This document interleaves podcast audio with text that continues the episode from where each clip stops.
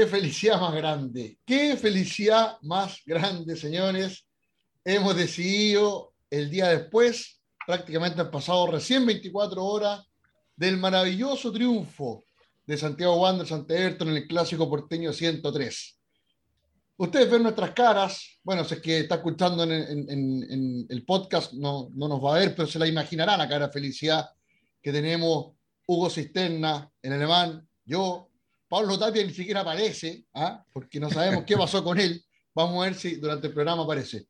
Pero les damos la bienvenida a Wanderinos, el podcast, edición número 8, especial, clásico porteño. Sin duda alguna, el podcast más feliz que tenemos en estos primeros ocho capítulos. Les doy la bienvenida, Alemán, Hugo. ¿Cómo están? ¿Cómo están esas voces? Eh, me imagino que todavía un poquito carraspeadas, como se dice por ahí. ¿Cómo están? Hugo. Hola, hola, hola. Tímido. Sí, sí, está ahí. ¿Quién, va? ¿Quién va? Eh, bien, Pato, vos tú, felicidad pura, felicidad pura, eh, la voz dañada, dañada, estoy con, con ahí, con, con, la voz un poquito dañada después de gritar tanto ese gol. Eh, nada, weón, qué, qué felicidad, Oye, la, verdad que vamos, a tener tiempo para hacer el análisis después de lo que fue el partido, porque de momento nos hemos dedicado a, disfrutarlo después de tanto sufrir, a disfrutar el momento. Me pregunto, ¿qué pasó con los niños, weón, con el grito de gol? ¿Se acabó el cumpleaños? ¿Qué pasó, weón? no, estaban, estaban, afuera, estaban afuera. ¿Qué está pasando arriba, weón? ¿Ah? Hay, un, hay un weón loco, va a bajar un, va a bajar un weón vestido de payaso diabólico, algo así. Claro, un, un Caturro. Alemán. ¿Qué le pasó a usted? ¿Cómo lo vivió el clásico? ¿Cómo está, compadre? Eh, todavía un poco eufórico, Patito, esa es la verdad. Estamos ahí todavía tratando de, asimilar este nuevo triunfo sobre las ratitas jugando de local. Pues, Digamos que en el clásico 103, una vez más, hicimos valer nuestra localidad eh, recordar que ellos hasta, bueno, antes del 2016 ya habían tres décadas que no podían ir a, ganarnos allá al paraíso, y eso también hay que dejarlo como, como dato. Eh, y lo importante es que volvimos a encontrarnos no solo con el gol, también con una presentación que nos deja más tranquilos en términos de lo que Astorga puede hacer con el equipo.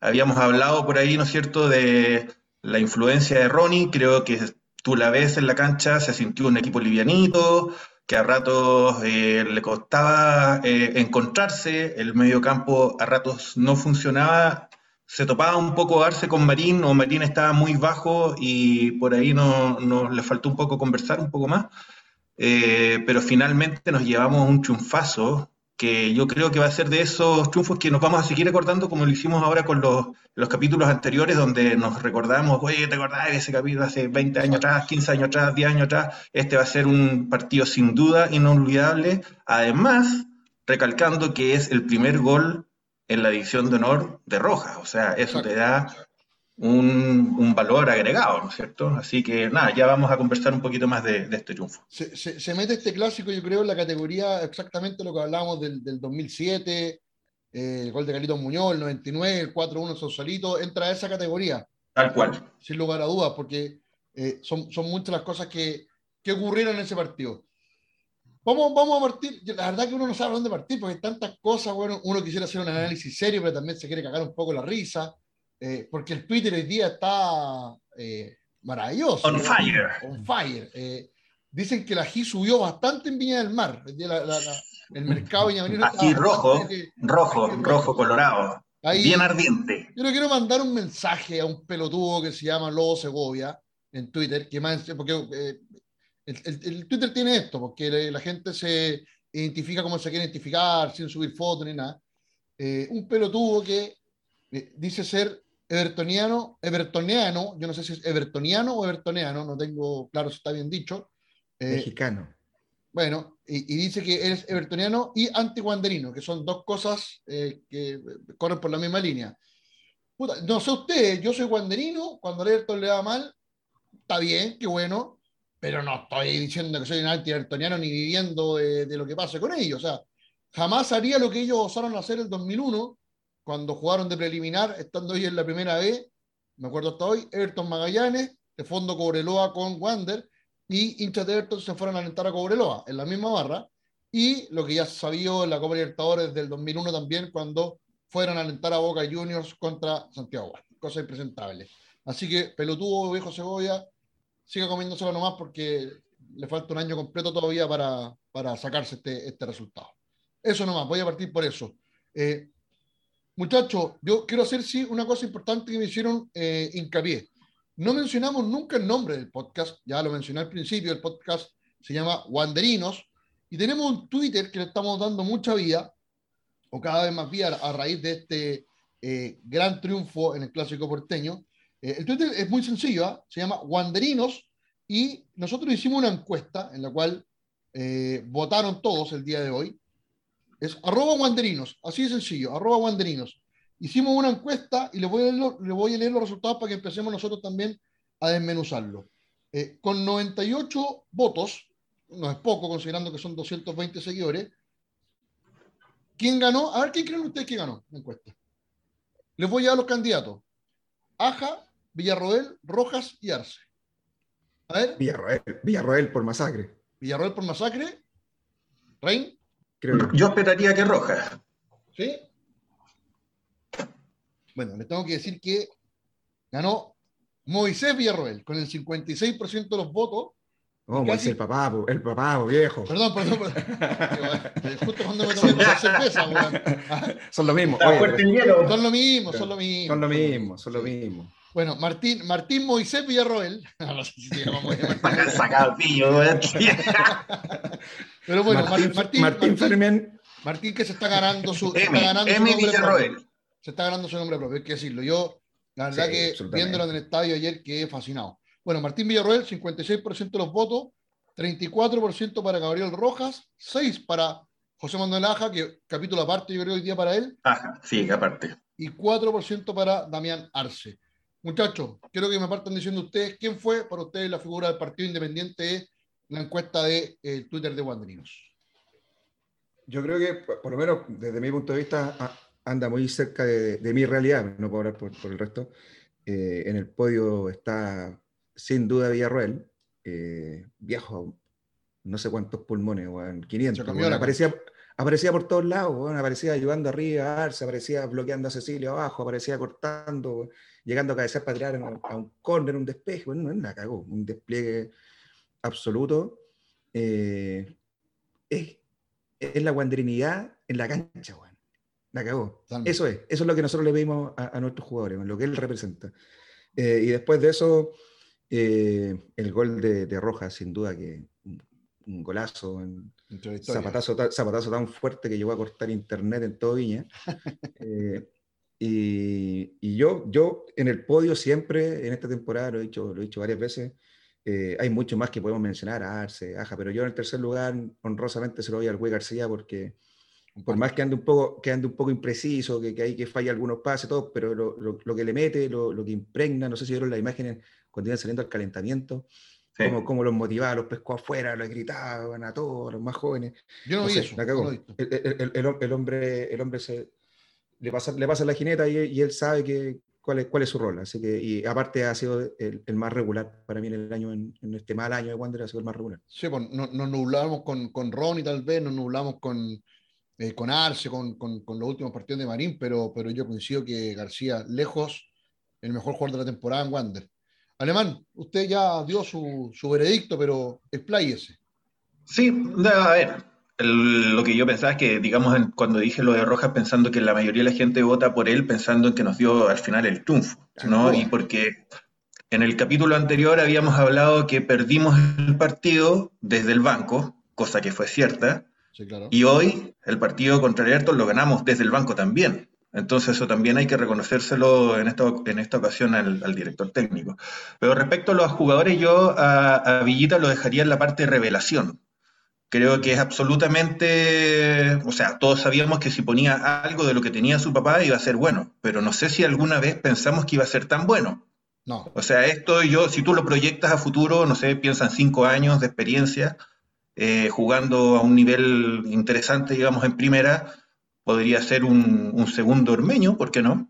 O, o, un segundo Villarroel, así tal cual. Un segundo Villarroel. Yo creo que es, un poquito más técnico que, que el papá. Eh, a eso voy. Me parece que, por ejemplo, Villita era mucha. Yo, mira, cuando yo tengo patente las conversaciones con mi papá, cuando metían a, Villarroel, ya era así como, puta, weón, de nuevo vamos a tener una amarilla, o de nuevo vamos a tener una expulsión. Pero fijo, fijo, ¿cachai? Que también en parte lo que uno le pedía al Wander, ¿cachai? entra a patear a los huevones, rompe un hueso, no sé, cualquier cosa. Y en cambio, eh, Martín encuentro que es mucho más técnico, es mucho más estable en ese sentido. No es loco, no, no, no corre así como con rabietas. Tú lo ves un compadre que es calmado, bien aterrizado, humilde, súper trabajador, esforzado, ¿cachai? Entonces, eh, pienso que puede ser en ese sentido un poco más parecido a Ormeño, porque Ormeño tampoco se caracterizaba por ser un jugador que ganaba muchas tarjetas. ¿Cachai? si, si nos sale una mezcla entre, entre Moisés y Ormeño, tenemos el mejor volante de la historia. Pues, selección, nivel selección, Claro, absolutamente. Así, te la digo al tiro, ¿cachai? Eh, bueno, y después de, la revelación que vendría siendo él, eh, concuerdo plenamente, yo creo que García estaría en mi podio número 2, o sea, al menos no solo por lo que ha hecho en esta, en esta temporada, sino también eh, en, en, la historia, ¿no es cierto? O sea, era un jugador que nosotros lo veíamos con proyecciones y creo que hoy se está consolidando quizás en, la primera parte del, campeonato, puta, bueno, como todo el equipo, tampoco uno podía esperar mucho más o pedir mucho más. Pero hoy yo encuentro que es un jugador que ya está absolutamente consolidado. O sea, lo que decía Hugo con respecto a la salida al, equipo, eh, cuando llegaron a la cancha, ¿no es cierto?, para eh, precalentar, eh, muestra lo que es también estar en su rol de líder y súper valorado pensando que tenemos nueve jugadores que son que vienen de las inferiores y es su primer año jugando en primera, así que eso lo destaco absolutamente. Y en el tercer lugar en el podio, en el partido, pondría yo a Arce, ponte tú. Me gustó mucho el juego que hizo Arce ayer, eh, porque siento que a ratos Marín estuvo no muy preciso, quizás no con la energía, o por ahí quizás, no sé, vaya uno a saber, pero siento que Arce se llevó el equipo al hombro, corrió todo lo que tenía que correr, fue un siete pulmones junto con Villarroel, o sea, estaba arriba, estaba abajo, tiró el córner. Entonces hay cosas que creo que hay que destacarlas y en este momento lo destaco a él también. Oye, eh, escuchándolo ustedes atentamente y, y, me ven mirando hacia arriba todo el rato porque están repitiendo el clásico en este momento. Y ah, acá abrí la cuenta Wander con gol de Sebastián Uvilla a los ocho minutos, así que la, sonrisa es inevitable. eh, rescato varias cosas de lo que han dicho ustedes. ¿ah?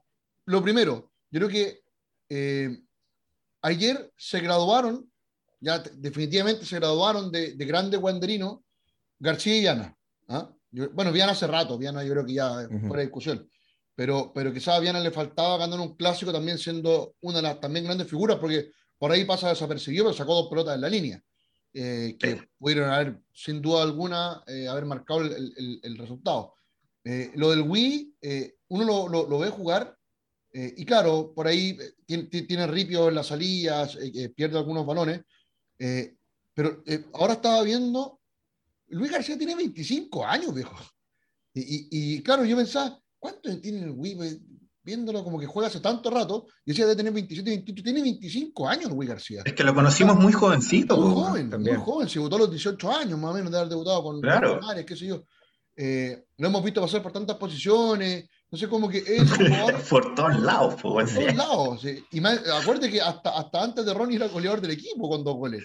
Entonces, Exacto. Entonces, eh, eh, ha pasado por, por, por, tantas cosas el Luis García que uno quizás lo tiene eh, subvalorado, ¿no es cierto? Pero yo creo que, que en este clásico se, se, y en esta campaña en general, sea como sea que termine, eh, se, se, gradúa un poco de, de esa guanderinía. Eh. Yo creo que el Luis García, y ayer lo comentaba con algunos amigos, eh, ese jugador tipo Mauro Roja, tipo, tipo el mismo Villarroel, tipo Ormeño, ese jugador que está hecho para jugar todo su vida en Wander. ¿ah? Que no, yo creo que en otro lado no, no, no, no sé si tendría su lugar en el mundo.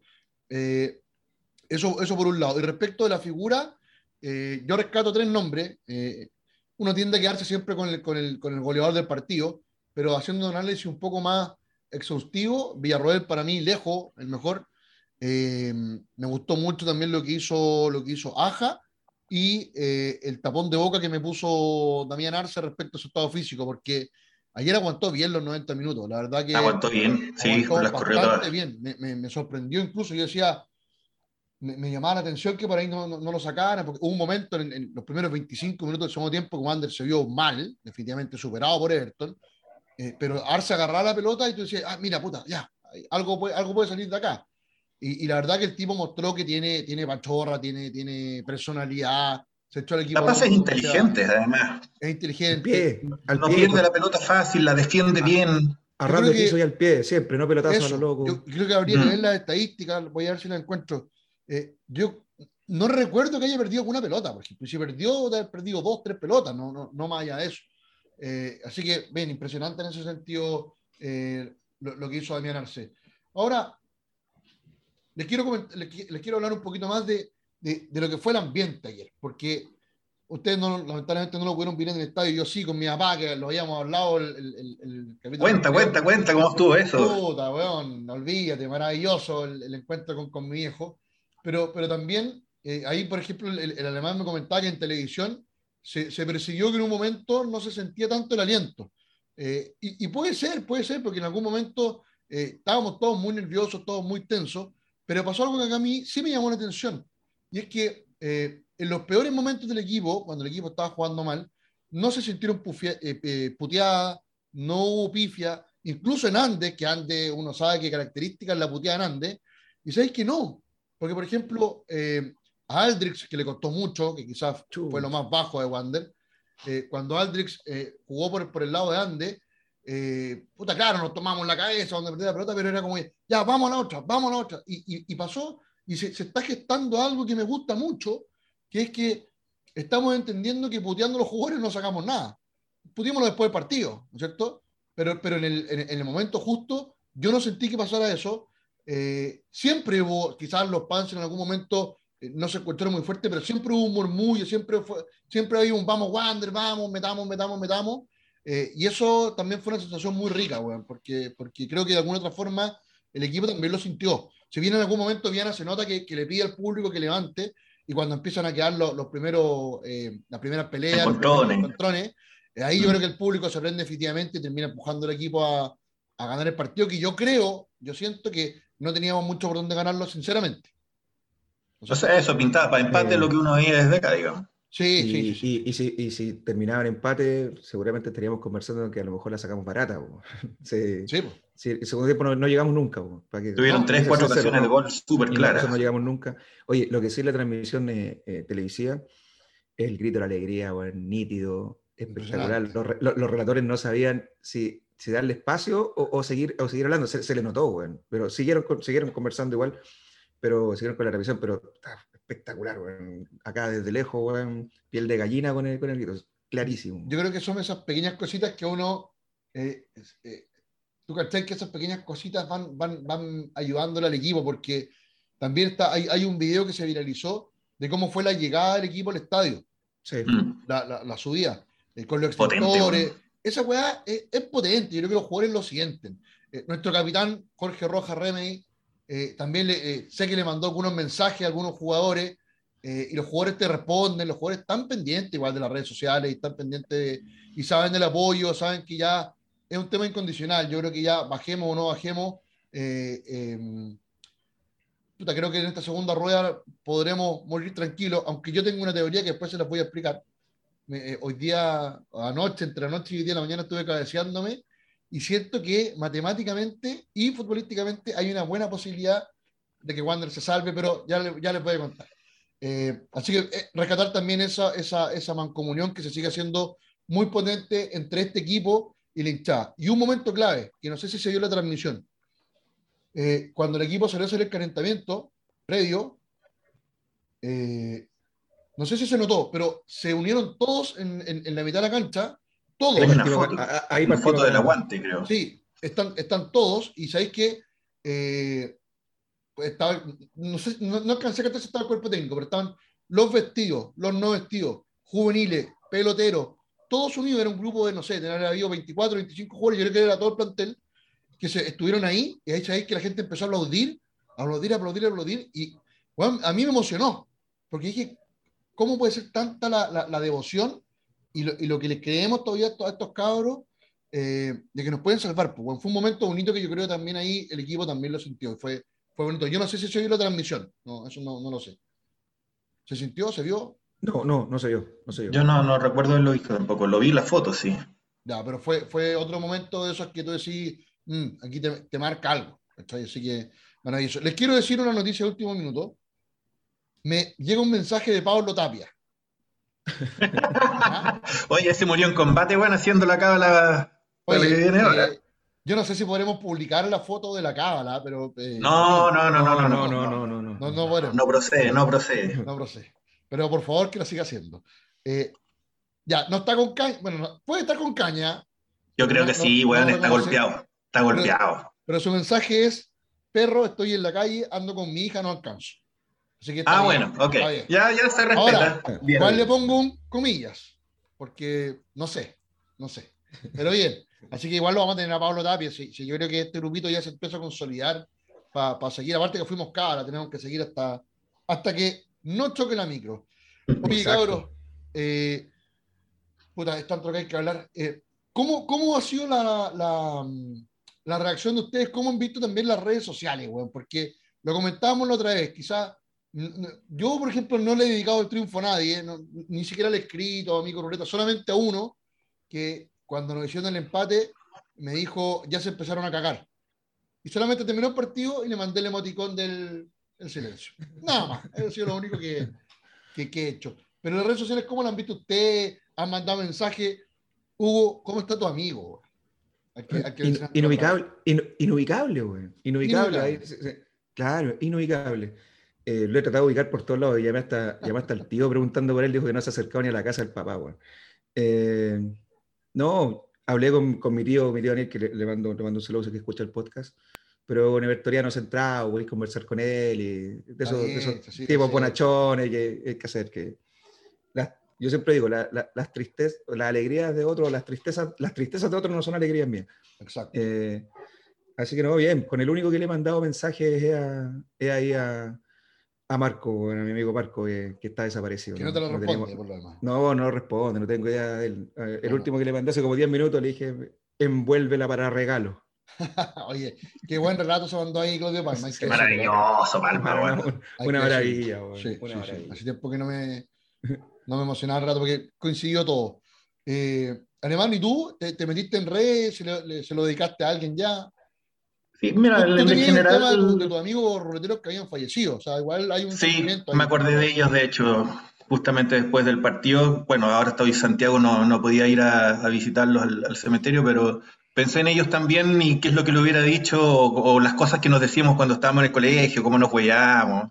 Al final terminábamos abrazando. Fue un mini momento emotivo, pero eh, en las redes en general, yo incluso hasta ahora he hablado casi únicamente del Wander, o sea, ni siquiera dije le ganamos a los tales por cuadres, nada, ni siquiera los nombré, o sea, fue como vamos de cano, aguante la verde, todo en relación a nosotros, a nuestro equipo.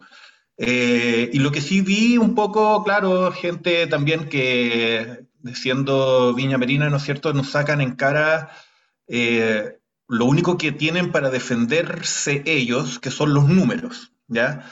Eh, no es que llevamos 13 victorias sobre ustedes, o 5 victorias en primera, o tenemos un campeonato más. Entonces yo le digo, puta, pobre gente, weón, que, que no sabe ni siquiera quizás su historia. Y cuando nosotros los tratamos de hijos, no es porque tengamos 10 campeonatos más que ellos, ni hayamos ganado 50 partidos más. A ver, primero decir que cinco triunfos adicionales de ellos por sobre nosotros en primera división estadísticamente no son relevantes. O sea, cualquier estadístico te va a decir lo mismo. No es como Colo con la U, digamos. exacto. pero cinco triunfos es nada. O sea, eso estadísticamente no es relevante. Eh, pero yo siempre les trato de explicar. Claro, y, y lo que les explico es que, bueno, ellos son hijos de nosotros porque nacieron en Valparaíso. O sea, ellos nacieron en el Cerro Alegre, en la comuna de Valparaíso, en la ciudad de Valparaíso y en la región de Valparaíso. Y ni siquiera estaban representados a su propia ciudad. No estaban representando Viña del Mar. Entonces no me vengan con cuestiones. Ellos nacieron en Valparaíso y por lo tanto son porteños. Y por eso siempre van a ser hijos nuestros, porque nacieron en nuestra ciudad, no en la de ellos. Así que ahí se acabó toda la discusión. Me gustaste, me gustaste, se le bonito. Oye, antes de seguir, o sea, vamos a seguir, pero quiero recordar que están escuchando, están viendo Wanderinos Podcast, este programa que hacemos. Yo creo que, sí, lo voy a decir, para bajar un poco la tensión. La verdad que cuando este programa se creó eh, era un momento muy tenso. Eh, nosotros siempre hemos dicho las cosas como creemos que se tienen que decir. Siempre hemos sido críticos, hemos criticado aquí a Rafael González, a la sociedad no, a, todos. A, eh, si hay que criticar a la corporación, la, la, vamos a criticar. Hemos criticado a todos, pero también queremos dar momentos de relajo a la guandrinidad. Por eso este programa es un poco más relajado, por eso a veces nos cagamos de la risa. Lamentablemente ya no está Pablo Tapia. Hoy día estamos con la cara feliz porque es lógico y la vamos a tener. Yo creo que aunque perdamos con la Católica el miércoles, vamos a estar felices, igual por lo menos por este partido. Está dentro, está dentro de todo, de todo cálculo está Pero el partido con Católica. Tengo una sensación con Católica y sí, con Colo Colo. Tengo una sensación. No, no quiero decir nada. Le, vamos, a hacer, vamos a hacer el 1 a 1 del podcast Wanderino. Vamos, me gustó. lo van a calificar, primero le van a poner nota y muy breve una descripción, dos, tres palabras sobre su rendimiento. Partamos por él, el capitán en cancha, no tiene la jineta, pero es el capitán eh, muy querido, se ganó una ovación tremenda Mauricio Viana eh, antes del partido, después ver sus lágrimas, weón. Yo la verdad que a mí Viana tengo muchas cosas que reclamarle, muchas cosas que decirle, todas fuera de la cancha, pero en la cancha mm, a la guerra, a la guerra con él. Mauricio Viana, Hugo Cisternas, nota y dos, tres palabras sobre su partido. Eh, un 7, yo creo que seguridad y es lo que transmite lo que transmite a, sus compañeros. Alemán, usted. No, yo soy más crítico, 5-5 nomás para Diana. No me gustó en el gol, creo que podría haber hecho mucho más. O sea, lo, comparo, por ejemplo, con Neuer, y yo digo, esa weá, si es tirando la pata, quizás la, agarraba, o, tirándose al piso, o cortando. Eh, creo que podría haber hecho mucho más de lo que hizo. Por eso le pongo solo un 5-5 nomás. Bien, ¿valió? Yo, Mauricio Viana, le pongo un 6-5 por actitud, por las dos pelotas que saca, que son fundamentales. Eh, y claro, no, le pongo el 7 quizás porque, a ver, estamos hablando de, 1 a 10, una relación de 1 a 10 como se suele hacer en los diarios y en la red. Eh, porque no sé, yo creo que, que, a Viana siempre hay que restarle un puntito porque cuando le da el 7, el, el 10, vienen las cagadas la semana siguiente. Así que le doy un 6-5, pero soberbia actuación para mí y no sé si en el gol tenía mucho que hacer. Bien. Seguimos. La defensa. Eh, Luis García. Luis García, yo creo que un, un 6,5 de la escala de 1 a 10. Es lo que comentábamos. Eh, fuera de la cancha eh, transmite mucho, se ha consolidado como los más regulares pero ayer sí lo notamos con, eh, a pesar de que está en el podio, eh, sí tuvo algunos ripios en, la salida, perdió algunos balones importantes, eh, así que un, 6-5. Sigue siendo, sigue siendo un pilar fundamental en el, equipo. Rain. Sí, yo concuerdo, concuerdo plenamente. creo que para ser merecedor del 7 tienes que hacer un trabajo muy prolijo y cometer un poquito menos de errores de los que cometió él, como dice Hugo, en la salida. Pero 6-5 me parece que absolutamente, o sea, tanto en entrega como en visión, lo que el liderazgo que puso dentro de la cancha, creo que eso los mismos compañeros lo sintieron. Y, en ese sentido me parece súper destacable. Yo también le doy un 6-5 por exactamente las mismas razones y porque además eh, siento que ayer se consagra como ese jugador que, uno quisiera tener siempre en Wander. Eh, no tanto quizás desde lo futbolístico, los errores, sino por la actitud eh, antes, después y durante el partido de levantar el equipo en, el momento en que estábamos caídos. Víctor Espinosa. Chuta, venía de partidos muy buenos Espinosa. Yo creo que ayer yo al menos le coloco un 5. siendo, siendo generoso, creo que, que, un 5, creo que en el, gol, o sea, Waterman se lo llevó con un chancho al hombro y le costó, le costó, le costó. El Chico Medina también, que, que no, no, hizo un partido brillante, también lo, lo, complicó Waterman, lo complicó todo el primer tiempo hasta que en el segundo Waterman equivocó el camino y se cambió de lado, se topó con el huevo y con Aja y por ahí se, se borró. Pero, pero creo que, que fue el, el, peor partido desde que está jugando como titular de, de Víctor Espinosa. Sí, no, concuerdo plenamente, pero yo soy un poco más, más duro, 4-5 para mí. Encuentro que también está medio, no sé si perdido o, no entró muy concentrado o le faltó el café cargado. Algo pasó, estaba raro, weón, como que no, no dio todo lo que estamos acostumbrados a verlo. Eh, o estaba descolocado, no, no, no, no sé, weón, pero no tuvo un buen partido y eso claramente se vio reflejado después en el gol. Yo, yo lo voy a poner un 5 también. Eh, después, analizando un poco más el partido, puede, puede ser que sí, porque viendo en la cancha, quizás uno no, nota tantos ripios, pero ahora que estaba un poco mirando justamente el gol de Everton, sí, en, el gol impresentable. Ahora, quiero, quiero salvar un poco, o dos cosas que rescato de Espinosa. Eh, en el segundo tiempo mejoró, mejoró porque Waterman se cambia también, mejoró bastante, diría yo. Eh, también entiendo que es su primer clásico porteño con público, por lo tanto, creo que está bien la nota, pero, pero sin matar a nadie, me, parece que está bien un 5, un, 4-5 por ahí. Eh, pero puede mejorar y un cabro que tiene, que tiene mucho y... Toda la proyección, pues, eso está, claro. lo apoyamos a, morir. José Manuel Aja, señor Hugo Cisternas. Capítulo aparte para... Capítulo aparte, deberíamos hacer un programa aparte con él. De Aja. Invitarlo. Sí.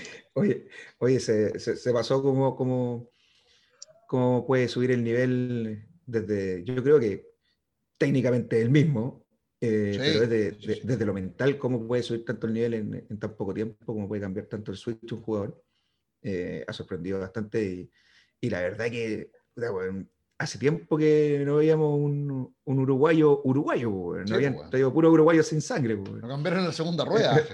claro. Nota, nota, nota paraja. No, nota, nota paraja. La escala sigue siendo de 1 a 7, ¿cierto? de, 1 a 10, de 1 a 10, de 1 a 10. Yo la estaba tomando de 1 a 7 entonces. Sí, yo también. ya, bueno, dejémosla, dejémosla 1 a 7 entonces, dale. Dale, sí, yo creo que Aja un, un 6,5. Ahí, Rosolo a la perfección, un par, un par de ríos, pero a los cruces, a Waterman se le anticipó siempre en el segundo tiempo. Eh, sale jugando, arrastra, peleó, no, la hizo toda. Yo creo que, que un 6-5 y, y, y, de verdad que me tiene sorprendido lo, lo que tiene Aja. capaz, capaz, que termine el campeonato y, y, se lo lleven a México. Alemán tú, con Aja. Agenbauer. Eh, Agenbauer. ¿Sabéis que me gustó mucho ver a Aja en el partido? Eh, porque siento que por fin como que se impregnó de la guanderinidad, ¿cachai? Sí, sí. Así como ya por fin tenemos lo que estamos hablando, un uruguayo con sangre, weón, por fin, ¿cachai? No le pongo el 7 porque encuentro que en las últimas jugadas, ahí donde se armó la tole-tole cuando le cometen un foul cerca del córner, eh, exageró la nota y perfectamente nos podría haber costado, weón, una, una, rojita, una expulsión, puta, weón, y nos hubiese hecho recagar atrás.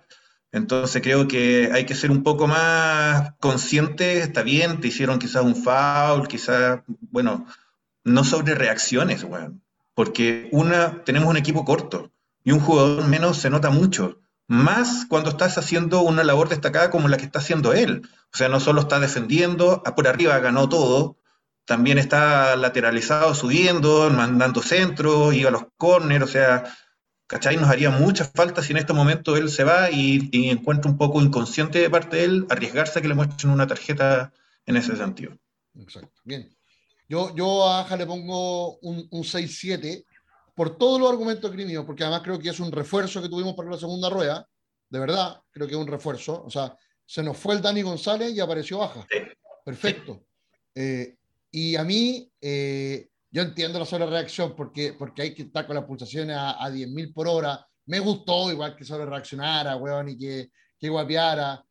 Si hubiese salido, yo creo que si los pulsaban salía aplaudido, independiente que después pueda quedar la cagada y que nos, hicieran, nos dieran vuelta al partido, eh, pero salía aplaudido. Eh, yo me saco el sombrero porque a mí me gusta el juego rústico, me gusta el juego uruguayo que pega, sí, pero que, que pegue, pues, weón, no que te peguen. o sea, si lo van a expulsar, por último que rompa un weón, pues que rompa Cherato. Está bien, pero después terminó guapeando igual. Sí, igual, igual le puso. Eh, así que no, me, me, gustó, me gustó, me gustó a mi aja. Yo de los más le pongo un 6-7. Vámonos y avancemos un poco más rápido. Vámonos con Juan Carlos Soto por la banda derecha. Un Soto, Soto regular en el 5,5. Sí, el rey del 5,5. Pasa, pasa siempre. El, el, rey, el rey del 5,5. Pero, sí, perdón, Pero, perdón, era el, porro que sacaba puros tres y ahora mejoró, estudió en la segunda parte del año. ¿ah? Está, ahí, está ahí, sí. Sí. sí. Eh, y, y, sí, yo lo, conversamos en la mañana y el pato puso un comentario que, es muy bueno. Ah, ah, eh, mientras más lejos del área, mejor juega, Exacto. Juega Soto. Sí, tírame bien arriba nomás. De la mitad arriba. Eh, yo creo que, que, que cumple, que tiene, nos hizo recordar a Matías Fernández también con algunos centros, pero, pero, pero cumple, claro, tú, Arce lo dejó solo, no, nunca ha estado acostumbrado a quedar solo, solo en el arco, le pegó nomás, pero, pero en su función cumple, cumple al menos eh, ha, estado regular los últimos partidos. Antes, si no se lesionaba, los pulsaban, no se mandaba un condoro, o un condoro, unos dos o tres por partido. Entonces, sí, y que nos costaba ya, bastante caro. Sí, está, está más regular. Alemán. No, mira, eh, los últimos partidos de Soto fueron bien buenos. ¿Para qué te voy a decir una cosa por otro? Yo creo que nos sorprendió a todos. Eh, tenía una buena velocidad, estaba centrando bastante bien, encarador. A mí me gustó lo que estaba haciendo, pero encuentro que este partido estuvo súper bajo. Encuentro que no estuvo en el mejor nivel, así que quito nomás para mí. Yo me quedo con, un 5 también. La verdad que fue poco gravitante Juan Soto. Ahora, Wander no inclinó mucho la cancha por, por, ese lado. Si, si, Wander, si se fija usted, más atacó por el lado izquierdo de, Felipe Alvarado, que también lo, vamos a analizar.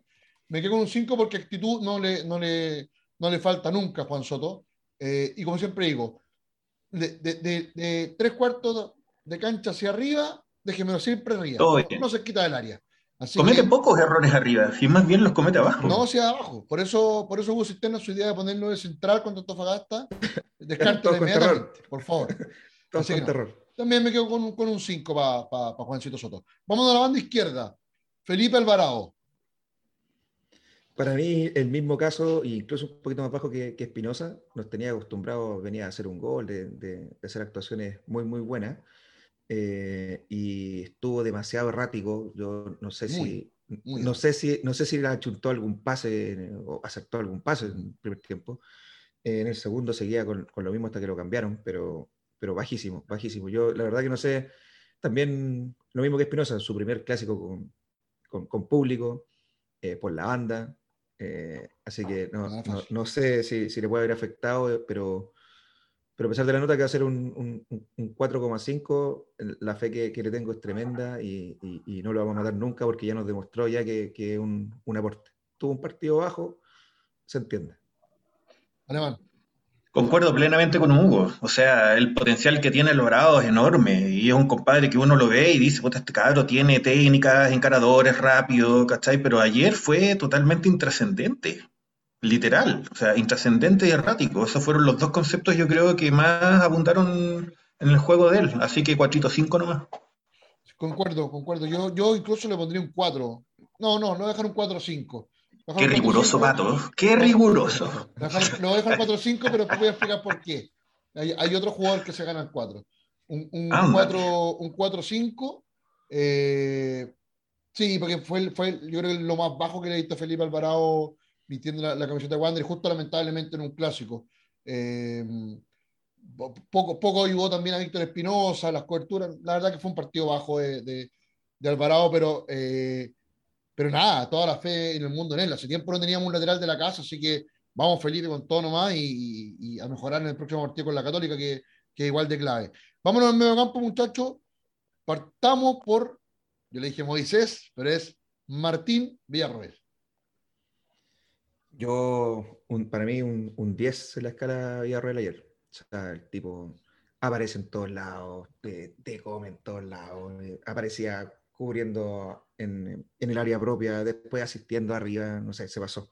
Increíble. Le daban eh, empujones, le, pegaron un manotazo en la cara, siguió como si nada, sangrando, no, el tipo se pasó, de verdad que se pasó, no, no hace recordar mucho, mucho, mucho a su padre eh, y como hablábamos antes, eh, incluso lo proyectamos mejor, técnicamente, técnicamente se ve mejor.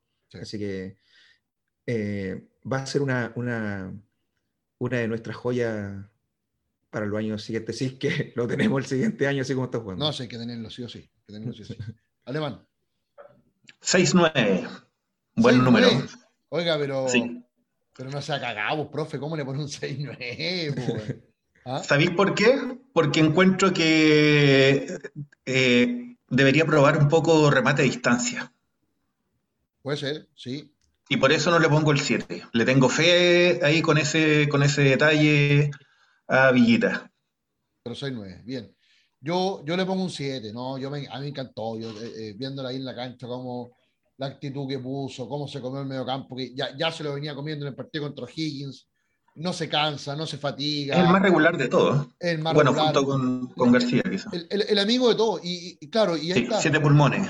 Eh, claro, y es lo que decíamos, el, jugador, el jugador para Wander, o sea, ese jugador para Wander. Y, y aparte que nos ha tapado la boca porque cuando debutó, yo lo voy a decir abiertamente, yo tenía ciertas dudas, yo pensé que era los que estaba jugando porque era el, hijo de Moisés Villarroel. No entendía mucho que de la noche a la mañana apareciera Martín, que lo hizo votar Víctor Rivero, si no me equivoco. Rivero, sí, Rivero. claro, y la gran herencia que dejó Rivero. Y la verdad que el tipo se ganó la camiseta. Yo creo que tenemos un volante de contención ahí. Ojalá por muchos años más, y si no es muchos años más, que lo tendremos próximamente, yo creo que jugando afuera. Me imagino que dos, tres años más, ojalá, y, luego exportarlo a, al exterior, al... A ver, ¿qué equipo me gustaría fuera? Valencia, una cosa así, de España. O a Racing. Eso, Argentina, Racing, lo quiero, lo quiero llevar a, a Martín. Eh, seguimos. Matías, yo, bueno, mi nota fue un 7. Eh, Matías Marín. Matías Marín, un 5. Eh, y no va a ser más bajo porque yo creo que Matías Marín estuvo intrascendente en el juego porque se lo saltaban. No porque, erró, no, no porque erró muchas pelotas, porque las que tuvo no las cerró, sino que porque el juego que tuvo Wander era saltarse en medio campo, en el, sobre todo en el primer tiempo. Era el pelotazo largo. El, típico, es que es el típico juego de Wander cuando está Ronnie.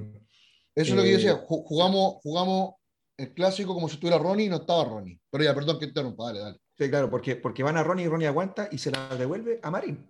Eh, pero en este caso no, Marín era intrascendente, ¿no? las pelotas llegaban arriba y arriba se perdían y, no, y se saltaban y el que la ponía al piso era cuando le llegaba a Arce y Arce la, la tocaba, pero Marín estuvo intrascendente, pero no es 100% culpa de él, pero, pero estuvo, estuvo bajito. Entonces un 5 le pone.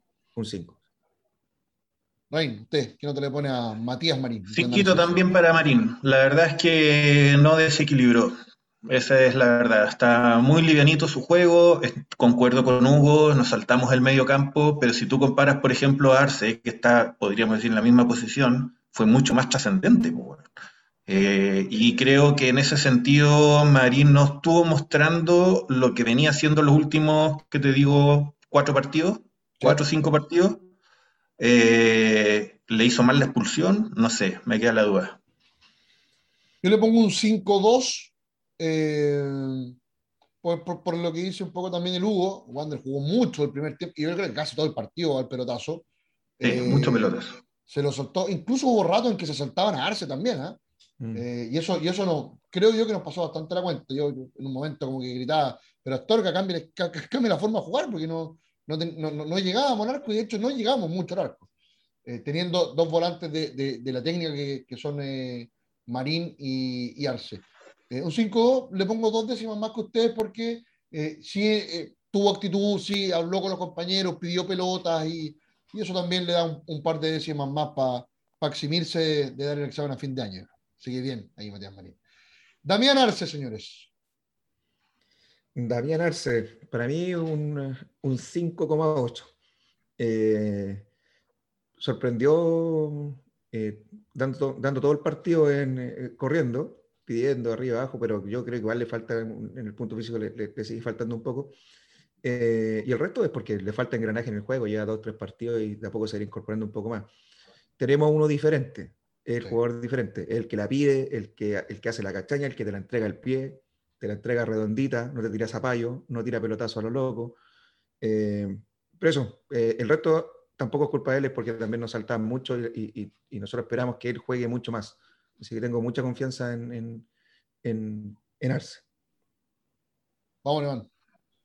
Sí, yo concuerdo con lo que dice Hugo. Yo le pongo un 6, sí. Eh, creo que en el caso de él eh, me gustó mucho lo que hizo eh, defendiendo la pelota. O sea, cuando recibía espaldas al arco, muy como el estilo Ronnie, sabía aguantar. No sé si alguna vez le quitaron la pelota defendiéndola de esa manera.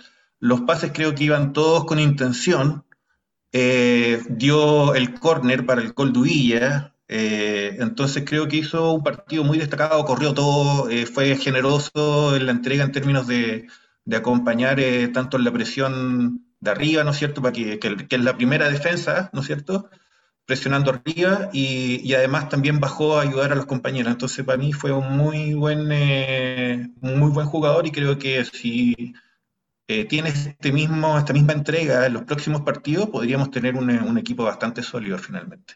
Concuerdo en el 6 con, con Arce. Eh, quizás desde lo futbolístico era, era un 5-7, un 5-8, porque si bien, claro, el juego de Wander ayer no le acomodó mucho a Arce, no, no, no, no. partido para Arce, digamos. No. Eh, pero, pero cuando la tuvo, supo poner la, pelota al pie, eh, entregó todas bien.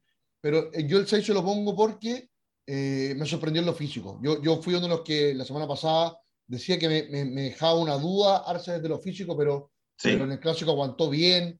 terminó bien los 90 minutos, no lo vi en ningún momento fatigado ni pidiendo cambio, así que me gustó eso, me da un poco esperanza. Sigo creyendo que le falta en lo físico, igual que Hugo, pero tenemos ahí un jugador que ya sabíamos que era, que era muy buena para la pelota, muy buena para el fútbol y que, y que en, ese, en esa línea se continúa, sin lugar a dudas va a ser de, los, de los grandes aportes de la, del final de año y la, y la próxima temporada, creo yo, en primera división. Mira lo que estoy diciendo, ya me estoy adelantando lo que viene. Toma, toma. Saludos desde la clínica Reñaca Mandarse, está con oxígeno. Vamos con Sevilla. Yo, yo a Villa no, eh, no le puedo colocar más de un 5-5, a pesar de que hizo el gol, un gol trascendente absolutamente, pero eh, me pasa algo esta temporada con, con, con Uvilla, no sé si las lesiones, eh, por ahí tiene minutos en que la pesca, empieza a pasar regales o, baja a buscar, pero me, falta, falta algo. Tengo una sensación muy rara con Uvilla, con Uvilla esta temporada. ¿Alemán? No, para mí un 6. Encuentro que corrió harto, metió harto. Bueno, obviamente el gol siempre es un punto de inflexión, pero tampoco, o sea, lo que estamos hablando, no sé también si era más el partido para él o no. No Ubilla no es de los que juega como Ronnie, que si estamos jugando, saltándonos el medio campo y le están llegando y él tiene que estar con espalda al arco. No sé si Ubilla es ese tipo de jugador. Yo creo que Villa es otro tipo de jugador y no sé si era este precisamente el partido más para él. Sí, por eso, bueno, lo destaco con un 6. Yo le pongo un 5-6. También me, no, no, me gustó mucho el partido Villa. A veces incluso pecó de individualismo, teniendo, teniendo opciones de, de, arrancar y, y, soltar la pelota al lado. El juego Uvilla. Uvilla es el jugador que agarra la pelota y encara y se la lleva. Con Uvilla me pasa algo similar a lo de Alexis Sánchez. Ya Uvilla no está como para tener ese juego de, de, ser el encarador, el llevador. Creo que Uvilla, es, un, jugador que tiene muy buena técnica. Me gustaría verlo más en función, no de 10, no de 10, tampoco de, de, volante, pero, pero sí siendo ese delantero habilidoso que te mete la última pelota, el pase final. Además, cuando, cuando está certero, finiquita bien, como lo hizo en el, en el, en el gol después del córner de Arce. Así que le doy un 5-6 y además por, por, por, actitud y por entrega no, uno no, no, no puede decirle nada a, a Uvilla. Corrió, metió harto y, hasta que le dio el físico, por lo menos incomodó en algo la defensa. Vamos con Aldrich Lo, lo, vamos a dejar llegó, llegó, llegó a caer pelado tanto a correr. Claro, mejor no digo nada yo. vamos, vamos a dejarlo hasta Jara, quizás en el próximo capítulo podemos hablar de, lo, de, de los cabros que entraron o, rescatar a dos o tres de los que entraron. Eh, bueno, hay que hablar de Roja, obviamente. Eh, Aldrich Jara. Vamos a, como dijimos al principio, son canteranos, igual hay que tratar de, no, de no matarlo. Eh, pero Jara, yo no sé, eh, un 2 va a ser bien, bien, bien drástico. Bien drástico. Lo que pasa es que viene, viene, de un partido donde lo saca a los 43 minutos del primer tiempo porque eh, no le estaba rindiendo. Se escuchaban los gritos desde la banca que aguantara pelotas, que pasara y no le hacía caso, lo sacó. Le dio la confianza en el clásico y de verdad que el primer tiempo no pudo aguantar un solo balón, un solo balón. Eh, todo le rebotaba. Y en el segundo tiempo aguantó dos o tres balones en, cuatro o cinco minutos, que por, por la orilla, por, por Ande, mm. aguantó la pelota y se acalambró. Entonces, eh, para mí las oportunidades que ha tenido han sido innumerables. Eh, bueno, lleva dos goles, uno de los goles fantásticos, pero el control dirigido con la rodilla podría haberse ido a, a cualquier parte. Eh, y la verdad es que no, no, no, no, sé, no sé si aún está para primera división Altex, pero no lo voy a matar porque es lo que hay a mano. O sea, eh, canterano, podría haber estado, nosotros discutíamos, podría haber estado Guajardo, podría haber estado Kenan Sepúlveda, podría haber estado Jacob Cartagena. Eh, en fin, teníamos opciones, pero el que ha venido jugando, ¿no? Y el plantel es muy corto, no hay más. no hay más. Pero, pero creo que fue el más bajo, sin duda, fue el más bajo el equipo. Rain. Cuatito 5 para Aldrix. ¿Sabéis que me da la ata por Aldrix, weón? Porque yo siento que es un compadre, un cabro que tiene tanto potencial, weón, que tú decís, dime, dime que no se parece a Soto. Si este weón realmente explotara su potencial, su velocidad y su técnica, perfectamente podría ser un weón trascendente, pero a cagar. Pero lo que pasa es que todavía no lo ha, concuerdo en eso con Hugo. Quizás todavía no está para primera. ¿cachai? Pero tiene el potencial.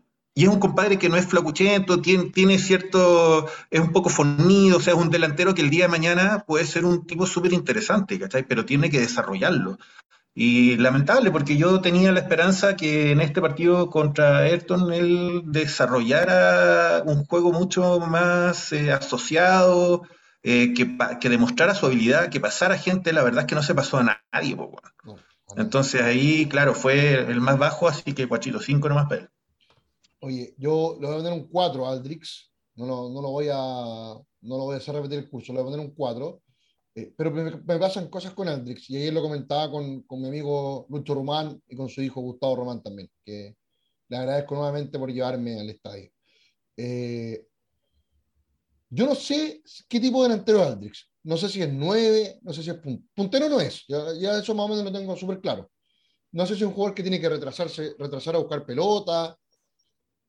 No, no, como que no tengo claro ese aspecto aún sobre Aldrix. ¿ah? No está claro todavía. No está claro. Y además me falta un tema físico con Aldrix, porque tú decías ahí que se ve, se ve corpulento, pero también se ve suelto. ¿cachai? Yo creo que si le sacamos la polera, hay ahí hasta algo de. No lo digo ponchera, no, no creo que haya ponchera, pero, pero me falta trabajo físico. Su, caldillo Vega. Su, claro. Su caldillo Vega, sí. Caldillo Vega. Bueno, capaz que le falte eso, pues. Es que yo creo que le falta resistencia. Porque si es puntero, le falta resistencia para pegarse el pique y encarar y definitivamente meter.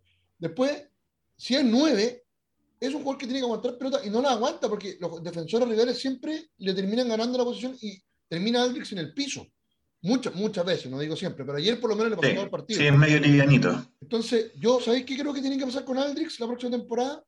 Eh, yo lo mandaría a préstamo a jugar en un equipo tipo Santiago Morning, eh, Magallanes, algo así, pero estaría muy atento a hacer un trabajo físico Aldrix. Yo creo que hay un tema ahí que tenemos que trabajar porque yo creo que puede dar, yo creo que puede dar Aldrix, bien trabajado físicamente, eh, teniendo una temporada donde, donde pase hambre, él ya jugó la temporada pasada en Municipal Santiago, eh, pero eh, es tercera edición, cuarta edición, no, no, no es una, una división válida para, para un futbolista que queríamos proyectar. Yo lo mandaría a jugar o, a la B o a un equipo protagonista, a Deportes Limache, ponte tú en, en, en, la, en la, segunda profesional, bueno, ahora va a subir Recoleta al parecer, pero por, por ahí, por ahí. Siento que algo me falta para tener a Aldrix el próximo año en el plantel.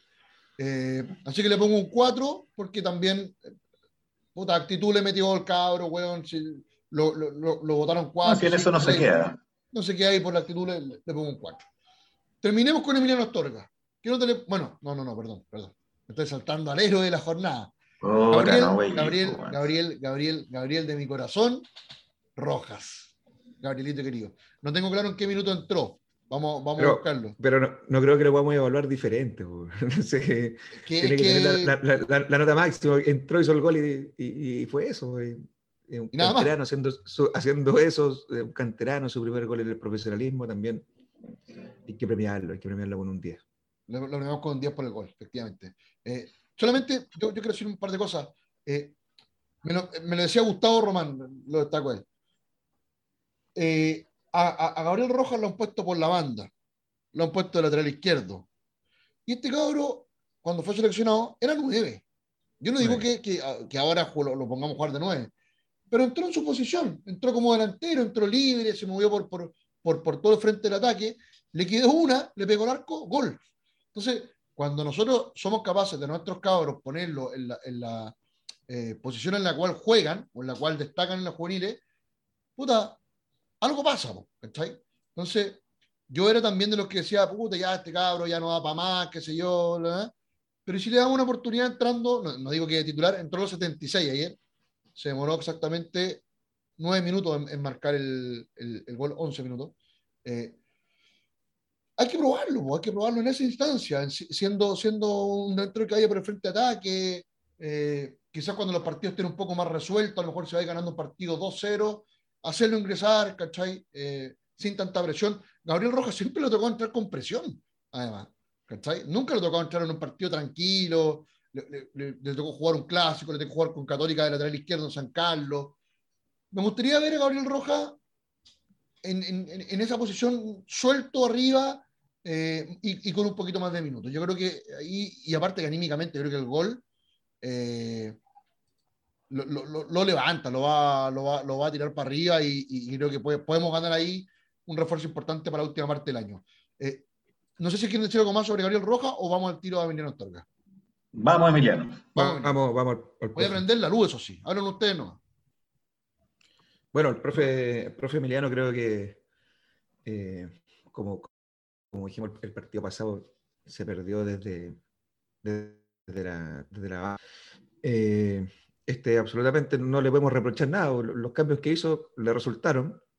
Los cambios que hizo no fueron cambios tácticos, no, tampoco, tampoco Le, le, tiremos todas las flores porque se acalambraron. Pues, Nubilla estaba cojeando y, y Aldrich se, se acalambró. Eh, y tenía que hacer cambio, cambio hombre por hombre, más puesto por puesto, si eran, eran, lesiones. Eh, pero le resultó, ¿por pues, qué No, y ganó el clásico. Listo. Nota. Eso no te le pone al profe. Yo creo que un, un 8, un 8 esta vez, creo que anduvo bien, eh, los cambios le resultaron. Sí, creo que, que no sé, no, no, está por la interna, no sabemos cuál fue la idea de juego. Si la idea de juego, eh, la idea de poner a Arce con Marín era, era tener la pelota y, poder meter pases en profundidad, eh, los jugadores no le hicieron caso, absolutamente. Eh, y si la idea era jugar el pelotazo largo, estaba mal, porque estábamos jugando de local contra, contra los, vecinos, el, el, el, clásico, bueno, y no, no, era la forma de jugar. Pero, pero digo, el resumen es que hizo cambios y le resultaron. De ahí, y de ahí en más, el, el análisis se hace poco objetivo. ¿Rein, usted?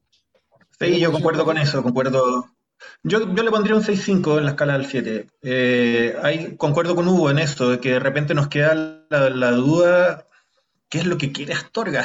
Como que cuesta rato leerlo un poco. Eh, sí me parece bien que hay un par de cambios que había que hacer.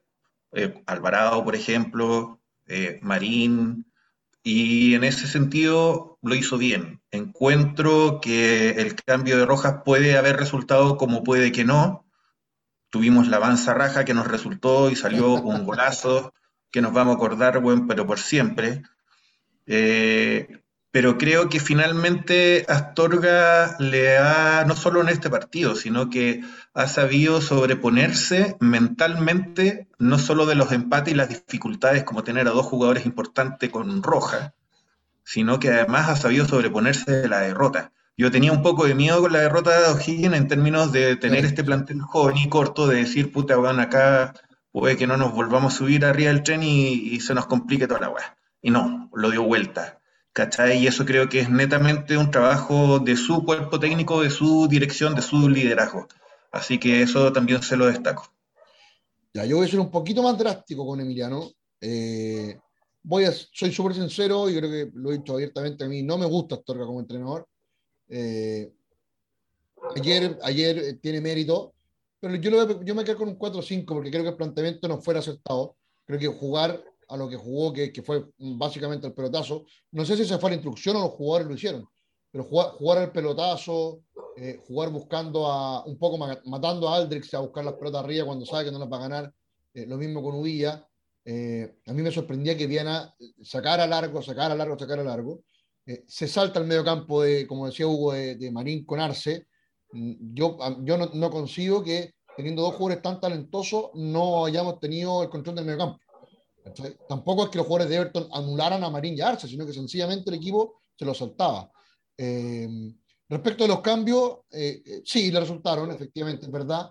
Pero lo de Rojas, ¿cuántas veces también ha entrado Rojas? y ahí un poco se, se condice con lo que decía recién ha entrado Roja varias veces, pero lo pone de puntero, por, la izquierda, por derecha o, volantear. Y él lo puso donde tenía que meterlo. o, por lo menos Roja agarró el balón donde tenía que agarrarlo. No, no sé si lo, si lo metió en esa disposición.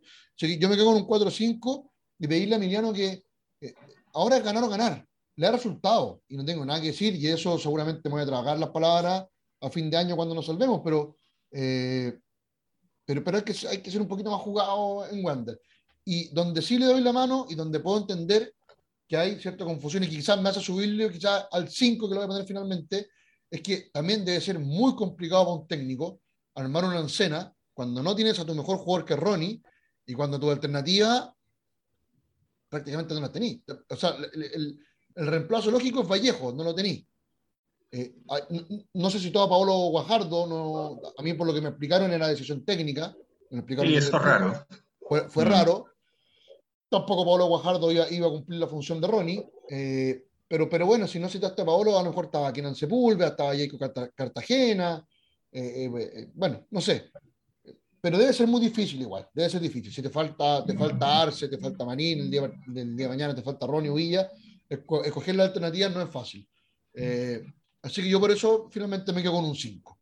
Muchachos, para ir terminando, les quiero comentar que me cabeceé, me cabeceé y estuve viendo lo que viene para los que yo creo que son los cuatro equipos que van a pelear el descenso. ¿Ok? Y bueno, vamos, vamos. Vamos a ver si ustedes conmigo o no. Vamos a ir de arriba hacia abajo. Curicó Unido, 27 puntos. Próxima fecha enfrenta a Unión La Calera de local. Según mi proyección, 0 puntos. Después viene Huachipato. Enfrenta a nuestro querido Everton de Viña del Mar. Ahora. Ahora vamos a ser todos evertonianos. No Siempre como otros creído en las vecinas. No, como otros que dicen que son anti. No, yo, yo le tengo cariño a Everton. No, no, no tengo cariño, pero vamos, vamos a necesitar. Entonces, le di a Guachipato cero puntos contra Everton. Everton tiene que ganar también, si no, este fue un Bien en picado. Claro. Tiene el ají en el. Exacto. A lo mejor el ají les puede servir. Después, bueno, Guachipato tiene 23, Milipilla 23 y juega con O'Higgins de visita. Miguel Ramírez va a jugar la Villa y Carlito Muñoz también.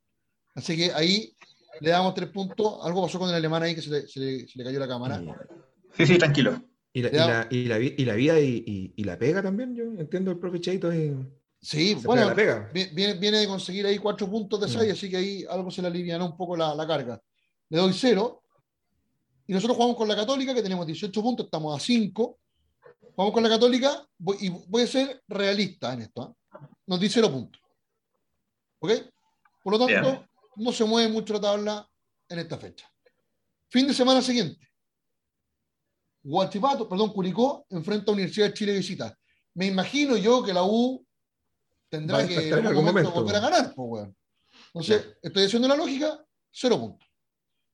Guachipato enfrenta a Audax Italiano de local y aquí me permitió una licencia y dije un punto. Para mí Guachipato juega muy mala, ¿ah? le di un punto. Melipilla con la U, de local. Perdón, Sí, porque Melipilla tiene libre. Sí, Melipilla juega con la U, sí. Tiene libre fin de semana y su partido siguiente es con la U. Cero puntos. Nosotros contra Antofagasta, tres puntos. ¿Bien? Después lo voy a decir en el resumen final. No sé si estamos ahí de acuerdo con todo. ¿Ustedes creen que algún resultado puede haber? Bien. Eh, subsiguiente partido, Curicó Unido juega contra O'Higgins de local y ahí yo le di tres puntos a Curicó. Le puede ganar O'Higgins. Huachipato juega con la Serena de visita, le di cero. Melipilla juega de visita con la calera, y aquí le, también le dije, ya, le saco un punto a la calera, Melipilla. Antisintética, qué sé yo. Nosotros con Palestino, tres puntos. Bien. Seguimos. Huachipato, la fecha siguiente, enfrenta a Unión Española de local. Le di un punto también. Melipilla enfrenta de local a Cobresal, le di tres puntos. Santiago, eh, perdón, Curicó enfrenta de visita a Santiago Wander, cero puntos, tres puntos para Wander. ¿Ok? Eso, claro. una final, una final. Con, sí, porque Curicó, le tocaba, le tocaba libre. Y nosotros enfrentamos a Colo Colo en el Monumental, donde nos di cero puntos, y con Curicó nos di tres. ¿Bien? De aquí ya empezamos la recta final. Huachipato enfrenta a Unión La Calera de visita, cero. Curicó enfrenta a Colo Colo de, de local, cero. Melipilla enfrenta también a Colo Colo, perdón, sí, a Colo Colo de visita, cero, fechas libres. Nosotros jugamos con Guachipato de visita, uno. Últimas dos fechas. Para Milipilla, por lo menos. De local con Everton, tres puntos. Guachipato, de local contra Santiago Wander, un punto. Curicó, de local con Palestino, un punto. Wander de visita con Guachipato, un punto. ¿Hasta ahí encuentras que hay algo muy descabellado? O... No, para nada. Todo suena razonable. Sí. Guachipato, perdón, Melipilla, Guachipato de visita, cero puntos. Guachipato de local, recuerden que hay equipos que tienen más y menos partidos. Guachipato de local con la UC, perdón, de visita con la UC, cero puntos. Curicó de visita con Audax, cero puntos. Wanders con Audax de local, tres puntos. Y la última fecha, Guachipato de local con Melipilla hace tres puntos. Oh, oh, oh, oh qué partido. Wander con La Serena gana un punto.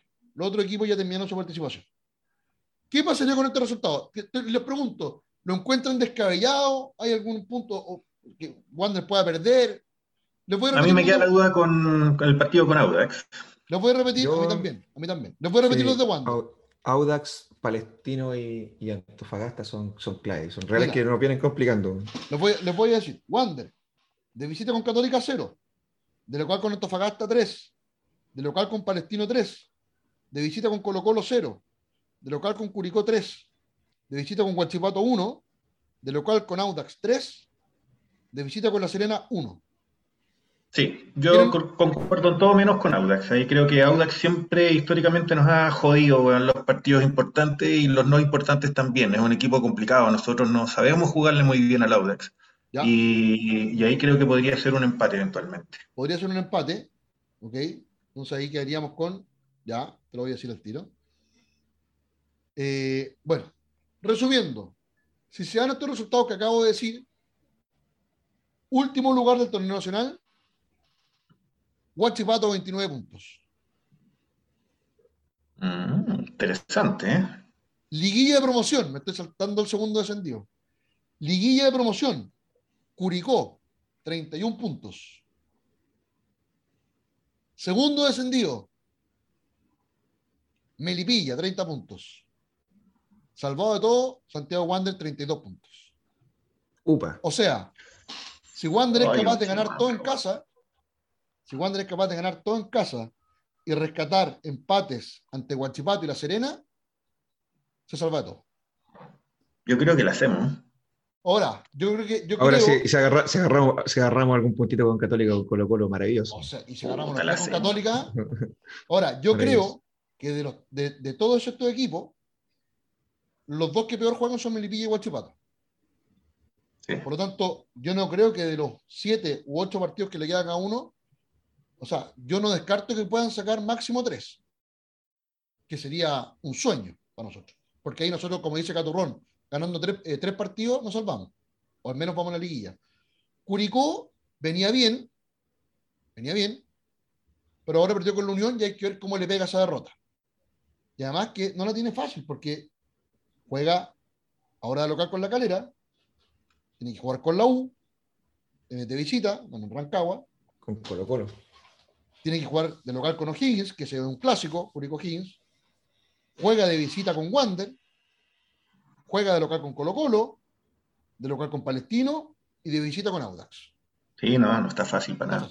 Ahora, para nosotros tampoco, güey. Nosotros somos los únicos que no. No, para ninguno, pero tú vas viendo y, uno dice, puta, Malipilla, los partidos que tiene y Curicó también, o sea, es más probable que más que pierda que gane, güey. O sea, juega con la U, juega con la Calera, con el Colo, con el Ayrton, entonces es como Mira, mi teoría, mi teoría, y ojalá que esto sea así, es que Wander en estos momentos ya puede, considerando también los otros reales, permitirse perder dos y quizás tres partidos, pero mm. ganando el resto. Yo, incluso es más, hasta podemos perder una de las visitas con Guachipato y con La Serena, igual que haríamos con 31 puntos, ganando los cuatro locales. O perdiendo uno de local y quizás empatando con Católica con Colo Colo, o ganando la Católica ganando la Colo Colo. O sea, ya no es una quimera, ya no es, ya, ya no es, ya no tenéis que decir. No es inalcanzable, depende de nosotros. claro. O sea, depende un poco también de los rivales, pero estamos ahí. Entonces, con todo este análisis, eh, invitando a la gente que, que, que, en el Twitter de Wanderino nos siga y que comente sobre esto.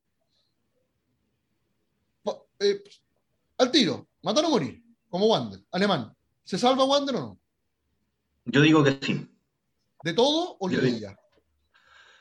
Mira, yo creo que el peor escenario sería la liguilla, pero viendo cómo nos toca la programación, yo creo que nos salvamos. Hugo. Nos salvamos. Se los dije el primer podcast que, me invitaron, eh, que nos salvábamos de todo. Ahora, eh, tengo ahí una, duda. ¿Qué, harían ustedes? Eh, la gran Cheito Ramírez, ¿se acuerdan? Este miércoles guardamos gente y nos concentramos en el partido local con Antofagasta o vamos con todo a, San Carlos y arriesgamos perder gente para el partido del fin de semana. Si hay algún tocado, tocado, no lo van a tocado, lo guardo. Si hay jugador con riesgo de suspensión, lo guardo. El resto, voy con todo. O sea, por ejemplo, a Ronnie no lo guardo. No, no, ni No, a Ronnie no lo guardo. Porque, no, ni o sea, puedo guardar, si me decís, eh, a ver, lo único que ocurre es que mantengo sí o sí. Viana, Aja, Villarroel, Ronnie, Uvilla. Porque quiero ver la delantera Ronnie Uvilla, que prácticamente no han jugado.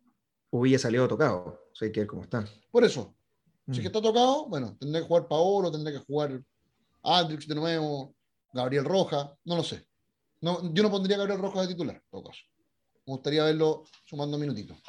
Pero hay que, ver, hay que ver cómo está con Católica. Yo igual tengo ahí una, tengo una face y, me, me, he acordado, y no sé por qué, pero me he acordado de los últimos, o, tengo el caso particular de Terán, por ejemplo, que era el, el 10 nuestro que, que, no era, que no era muy conocido, que, que venía y que cuando le empezó a romper, y cuando le empezó a romper, fue con Católica, le hizo un tremendo golazo. Entonces le, tengo, le tengo una fe a Arce, que, que, le va a mandar un, un, golazo a Católica. Es, es, un estadio donde no te diría que nos va siempre bien, pero no es tan difícil como en el Monumental. Sí, concuerdo con eso. Hemos sacado buenos resultados. y últimamente no nos ha ido tan mal. Últimamente yo te diría que hemos tenido más buenas que malas. El año pasado empatamos. Sí. No fue un mal resultado. Para como veníamos también, que fue un partido que jugamos con hartas bajas en San Carlos. Eh, bueno, hay que ver, pues muchachos. Se nos viene el miércoles, ya, ya queda poco para seguir festejando. Eh, el miércoles se nos viene un partido de, bueno, con otra final más, todas son finales, y, y vamos a ver qué pasa. ¿Se puede perder? Se puede perder. ¿Se acaba la ilusión? no se acaba la ilusión. Ahora. Yo soy de. No, dale, dale, dale. soy de la idea de que vayamos con todo nomás. ¿Sabéis por qué? Porque si tenemos, como decía el Hugo, de repente alguien que está al borde de la amarilla, póngansela al tiro. Prefiero estar después con todos los jugadores listos para jugar de visita con, con Colo Colo. Entonces prefiero que vayamos al tiro con lo mejor nomás. Sí, es verdad. Ahora, yo porque le tengo como fea al partido con Católica, porque no podéis ganar siete partidos seguidos. Es muy difícil en Chile que un equipo gane siete partidos seguidos. Ya llevan seis. Dejen un puntito. Si después le ganan a Colo Colo en el Monumental y somos todos amigos. Un empatecito, yo creo que es posible. No, me molesta. Sería muy bueno, porque además, insisto, esta fecha es difícil para todos los equipos que estamos peleando abajo. Entonces, un punto sería ideal. Los tres, yo me voy a Plaza Italia. ¿Para qué, para qué te decir otra cosa? Bueno, señores, ha sido un placer, un programa largo. Lamentamos no haber tenido a Pablito Tapia.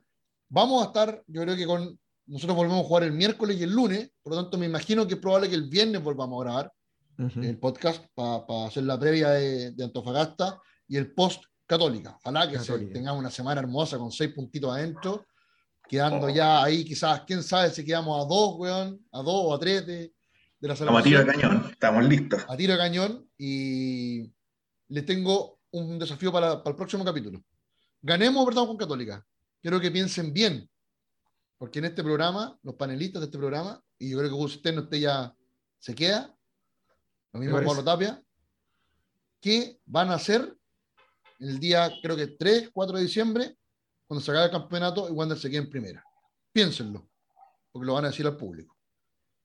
Y ahora vamos a salir por YouTube, así que piénsenlo.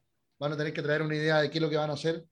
No, no sé si manda, pero alguna locura vamos a hacer, sí conseguimos este título que sería quedarnos en primera edición. Señores, un placer, ha sido un enorme fin de semana, a cerrarlo ya, a disfrutar con la familia este último ratito de domingo, para los que nos están escuchando el lunes, una semana maravillosa, eh, lleguen a la oficina con el pecho inflado, mostrando la verde, así como estamos nosotros ahora, eh, y que el miércoles eh, sigamos sumando, eso es lo importante.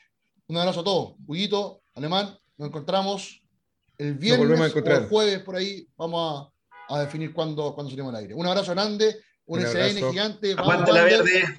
Y, que en Viña la envuelvan para regalo. Eso, y no se olviden de comprar aquí en Viña del Mar, que todavía está baratito. Un abrazo grande, saludos a todos, cuídense. Chao, chao. Chao, chiquillos, chao, chao. Chao, chao.